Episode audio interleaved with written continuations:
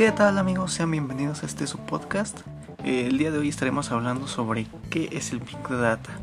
¿Qué, qué es lo que hacemos cuando, cuando tenemos mucha información que hemos estado recopilando sobre nuestro negocio, sobre nuestros productos, lo que hacemos en nuestra empresa y lo que hacen las grandes empresas, que también es algo que, que está muy presente actualmente en, en grandes empresas que que si bien es cierto, eh, pues actualmente nadie las desconocería como ya viene, viene siendo Netflix, Amazon, Xbox, etcétera, muchísimas más.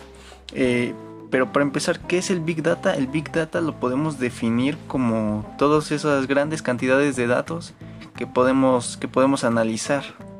Eso es el Big Data, el, el dónde vamos a guardar todos esos datos, toda esa información y lo que vamos a hacer con ella. Este nos servirá para tomar decisiones en nuestra empresa.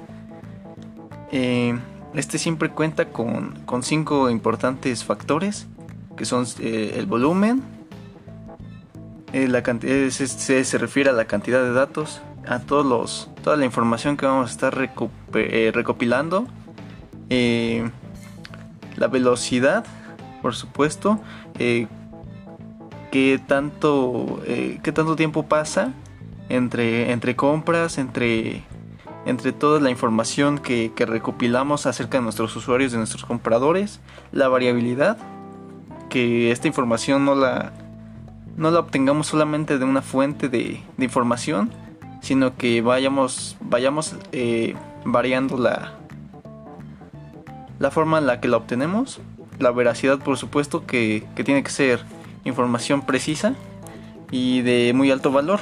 Eh, estas vendrían siendo las 5 veces de, de la, Big Data.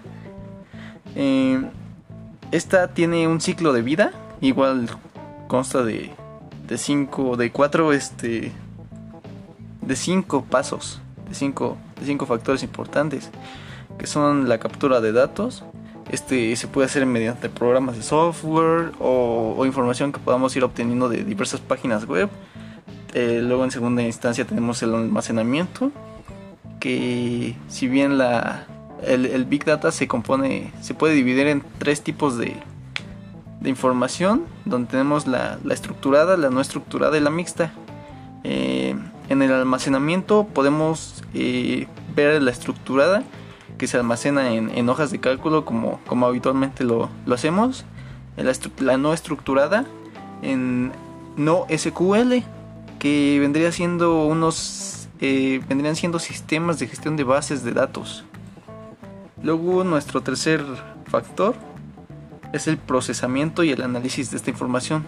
Eh, toda la, todo lo en toda la información que tenemos, qué tipo de información tenemos y cómo vamos a usar esta información Luego para, acabar eh, tenemos eh, la, puesta de valor o la, muestra. Eh, en esta buscamos una forma de, de presentarlas ya, de mostrar toda, toda la información recopilada para poder llevar a cabo un plan, para poder ejecutar acciones. En esta buscamos la forma en la que la mostramos y, y pues vaya cómo lo vamos a poner en práctica. Alguna, algunos ejemplos de éxito, pues como lo mencionábamos, empresas grandes que ya, ya todos conocemos. Además también tenemos, eh, por ejemplo, Xbox. Eh, en, estas últimas semanas se, ha, venido hablando mucho de, estas dos compañías de Xbox y de PlayStation. En estas dos, eh, pues vamos a hablar principalmente de Xbox en la que se están buscando pues eh, bueno, cuenta con diversos programas vaya que son eh, por ejemplo dos de ellos son lo de los insiders en el que los, los mismos usuarios que, que, juegan con sus consolas pueden pueden ser testers de, de sus actualizaciones antes de que lleguen a, a los usuarios en general. Eh, de esta forma los involucran más y, obtienen pues opiniones reales de, usuarios Además tenemos este otro programa que es de embajadores, en donde las personas solamente se inscriben y al inscribirse les dan una, una plaquita para su perfil. Esta ya los, este, los identifica como embajadores, además de que tiene diversas actividades que vienen, que tienen que ir haciendo y, y pues este, esto funcionaría para, para, pues, para dar su recomendación, para hacer, portar la marca y con todo esto la, la, empresa pues reúne toda esta información y lo que, lo que busca es la, la mejora en la experiencia del jugador.